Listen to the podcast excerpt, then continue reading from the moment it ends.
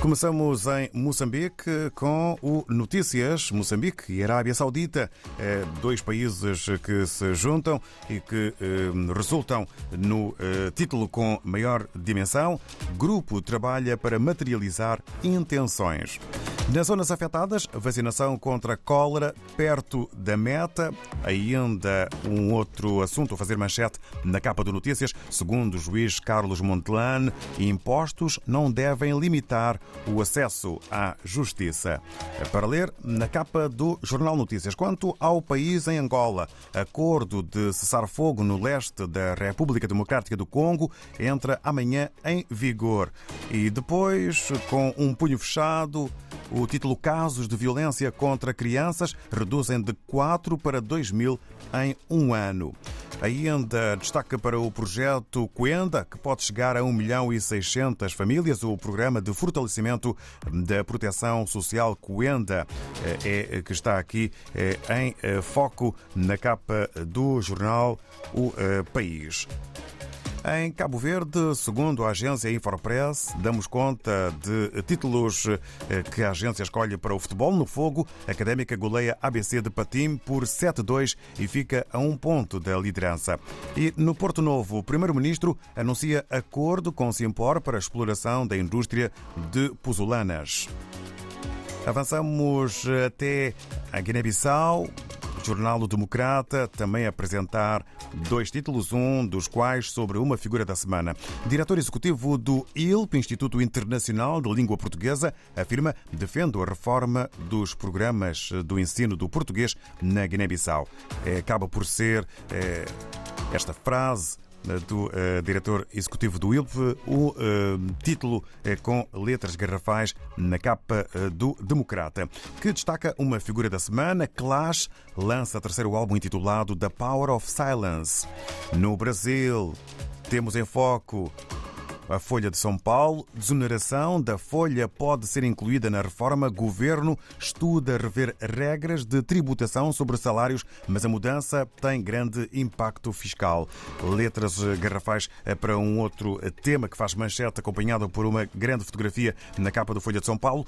Projeto leva pessoas com deficiência para fazer trilha no rio. A imagem ilustra essa possibilidade para pessoas com com deficiência de uh, explorarem de uma ou outra forma mais completa a natureza.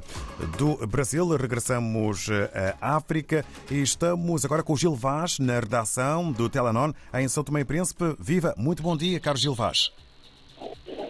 Bom dia, David, e bom dia a todos os ouvintes da RDP África nesta manhã. Gil Vaz na redação do Telenon, São Tomé, para todo o mundo lusófono para dizer que nesta segunda-feira fazemos eh, destaque eh, com esta notícia que dá conta que o Partido Povoada mostra caminho para São Tomé e Príncipe e avançar para o rendimento médio.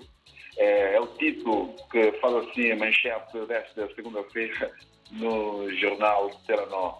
E ele disse que estamos em muito eh, melhor condição do que os outros países menos avançados para realmente fazermos a transição para o rendimento médio. E são vários caminhos que o Primeiro-Ministro eh, aponta eh, para esta transição, como a questão de aproveitamento do mercado livre africano, que é uma realidade que nós precisamos explorar da melhor forma possível. Também melhorar a questão eh, dos voos para a Europa, de modo atrair mais turistas para visitarem São Tomé e Príncipe.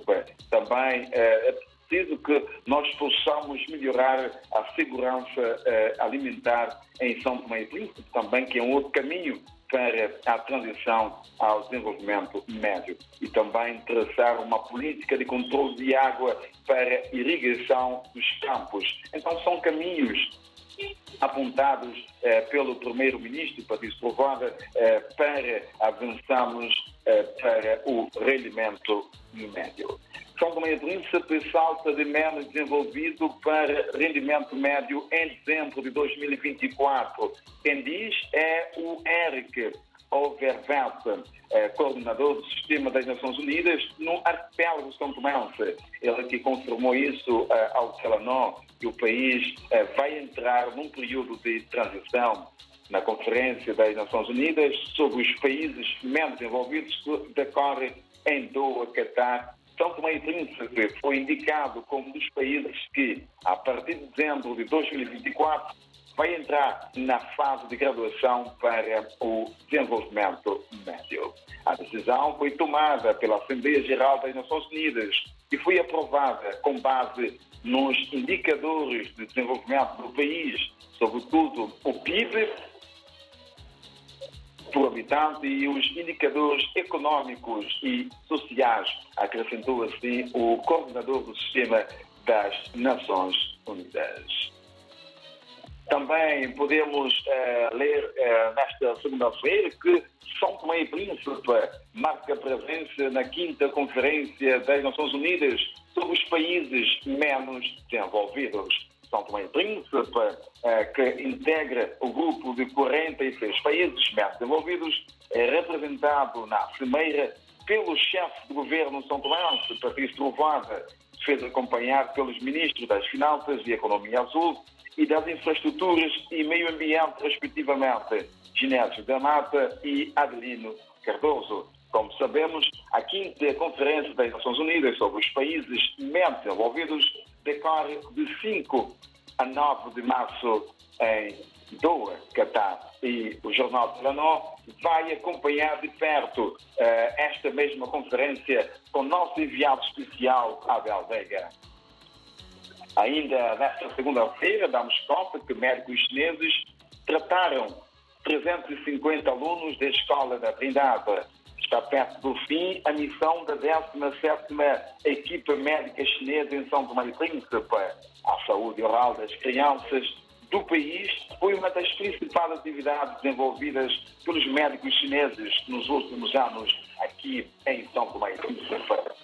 A Escola Secundária da Trindade eh, que é na capital do distrito de Mesócio, foi escolhida para a realização de exames orais gratuitos e eh, de, desta atividade chinesa em São Tomé e Príncipe. Também fazemos destaque nesta segunda-feira uh, o caso do Porto de Ana Chaves, Safrim Bond, recorreu ao Supremo Tribunal de Justiça. Numa nota enviada ao Telenor, a equipa de advogados que assiste a empresa de capital ganesa do FEDBOND, diz que no dia 14 de fevereiro de 2023 foi apresentado um pedido de suspensão uh, de executoriedade de ato administrativo do Supremo Tribunal de Justiça de São Tomé e Príncipe contra a decisão do governo de suspender o acordo de concessão de Porto de Ana Chaves. Então, é uma notícia também que podemos ler nesta segunda-feira no jornal Telenor, onde também teremos ainda hoje eh, para desenvolver informações esportivas, com destaque para a final da taça de xadrez eh, em São Tomé e Príncipe, onde temos o, o, o Aldir Espírito Santo que consegue revalidar o título desta competição e esta atividade que contou com a presença do Presidente da República, Carlos Villanova, e da Ministra da Juventude e, Desporto, Euripe Semedo Medeiros. Esta atividade que aconteceu no último sábado na Casa da Cultura, na capital São Tomense. Então é uma notícia que nós iremos desenvolver ainda na edição desta segunda-feira eh, do jornal Telenor. E por fim, também faremos destaque nesta segunda-feira no desporto a apresentação do programa OIS eh, por parte do Centro Olimpa África de Folha Verde, um programa que visa, de certa forma, educar e empoderar meninos e meninas com idades entre 10 e 15 anos para a, a questão eh, através do desporto. E então foi um programa que foi apresentado na, na, no último final de semana na cidade da Trindade, a segunda uh, maior cidade do país, que acolheu assim esta mesma atividade. Então, são notícias que nós podemos conferir nesta segunda-feira na mais uh, recente edição do jornal Telenor. Gilvaz, redação do Telenor São Tomé, para todo mundo lusófono. Uma ótima segunda-feira e uma boa semana laboral. Muito obrigado ao Gil Vaz. Igualmente, um abraço para toda a equipa no Telanon e uma boa jornada de encontro que fica marcado para a próxima semana.